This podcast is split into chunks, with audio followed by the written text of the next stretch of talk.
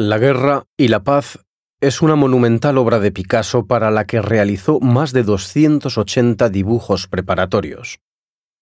En 1947, época en la que el artista vivía en Valoris, el alcalde de la ciudad le encargó la decoración de la antigua capilla del castillo.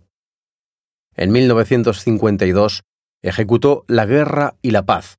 Se trata de dos conjuntos de 4 metros y 70 centímetros por 10 metros y 20 centímetros cada uno, formados por 46 paneles de fibra de madera aglomerada que después serían fijados sobre una estructura de madera.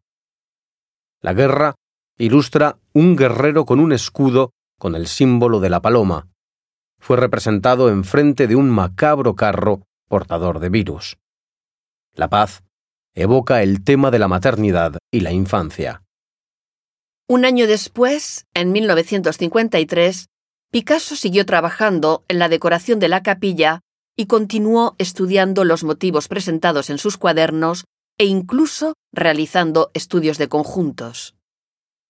En una de las fotografías expuestas aquí podrá verle realizando un dibujo efímero sobre la pared de la capilla con motivo del rodaje de una película antes de que la decoración fuese instalada en 1954. En la fotografía expuesta en la pared que tiene detrás, al lado de la pantalla, verá al artista en el centro de la capilla y detrás de él la estructura lista para colocar la decoración. La guerra y la paz marcó el punto culminante de la adhesión del artista al movimiento de la paz. Esta obra puso fin a una época. El escritor Claude Roy contó la emoción que sintió cuando entró por primera vez en la capilla.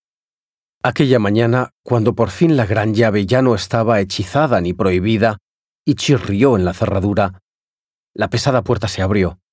Me llevé una doble sorpresa.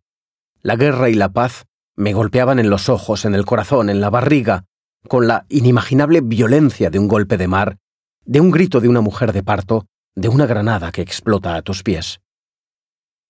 En 1957, Picasso compuso para el ábside un tercer panel en el que representó a unos niños que simbolizan los continentes reunidos.